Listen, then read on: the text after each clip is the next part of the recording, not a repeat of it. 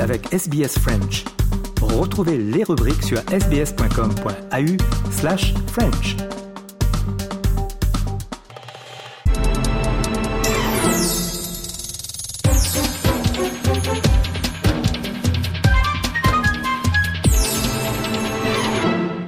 L'Australie a rejeté ce samedi la proposition d'inscrire une voix autochtone au Parlement dans la Constitution. Le non l'a emporté dans tous les États ainsi que dans le territoire du Nord. Seul le territoire de la capitale australienne, City, a voté en faveur de cette voix autochtone. C'est un nom retentissant qui a été prononcé par la majorité des électeurs australiens ce samedi.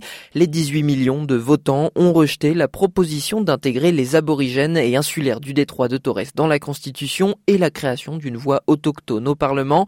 Il s'agissait du premier référendum organisé en Australie depuis 1999, soit depuis 24 ans. En Tasmanie, cette femme explique pourquoi elle a voté non. I've talked to a lot of people, and I don't think this should have even been a thing. And it's very sad that it can't be just a unified group without having to separate them for their own. I don't think the Aboriginal community want that to happen. Et en Tasmanie, la majorité des électeurs ont partagé ce sentiment, tout comme euh, dans tous les autres États du pays et dans le territoire du Nord où le non l'a emporté. Seul Lay City, le territoire de la capitale australienne, a majoritairement voté en faveur du oui. On écoute Thomas Mayo, l'un des visages de cette campagne du oui, qui affirme que la décision des Australiens ce samedi lui brise le cœur. We've put so much work into this, not just in recent times, not just the people in this room. Uh, but you know, 70,000 volunteers around the country, uh, Indigenous leadership, putting our faith in the Australian people and having a go.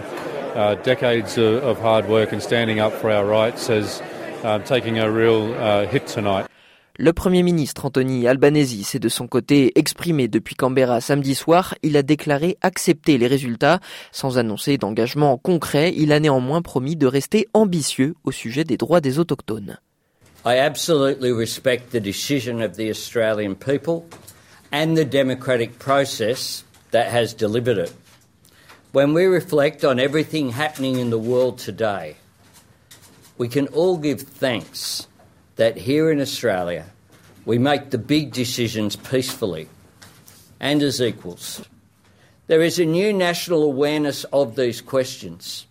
Let us channel that into a new sense of national purpose to find the answers. La ministre pour les Australiens autochtones, Linda Burney, est, elle, apparue émue au moment de s'adresser directement aux personnes autochtones du pays. I know the last few months have been tough. But be proud of who you are. Be proud of your identity. Be proud of the 65,000 years of history and culture that you are part of. And your rightful place in this country.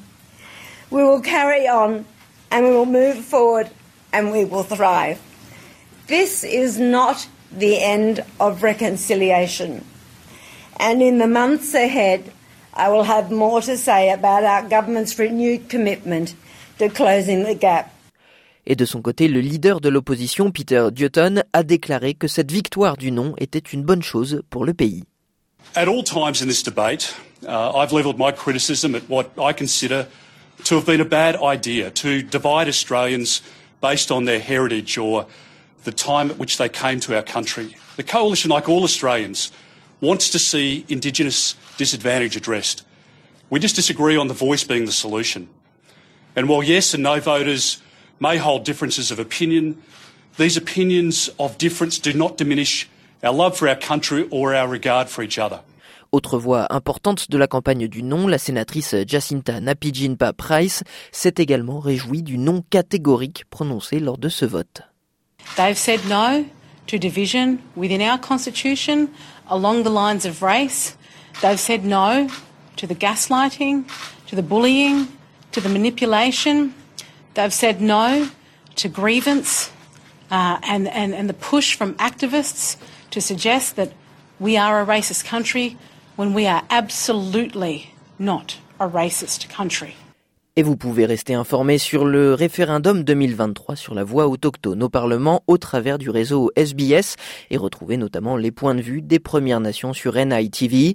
Visitez le portail SBS Voice Referendum pour découvrir des articles, des vidéos et des podcasts dans plus de 60 langues ou bien regarder les dernières actualités, des analyses, des documentaires et d'autres divertissements gratuits sur le hub Voice Referendum de la plateforme SBS On Demand.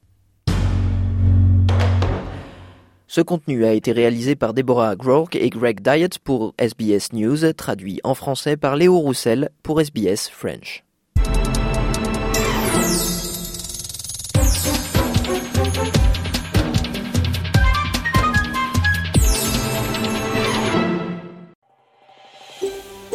Vous voulez entendre d'autres rubriques comme celle-ci? Écoutez-les sur Apple Podcasts, Google Podcasts, Spotify ou n'importe où où vous obtenez vos podcasts.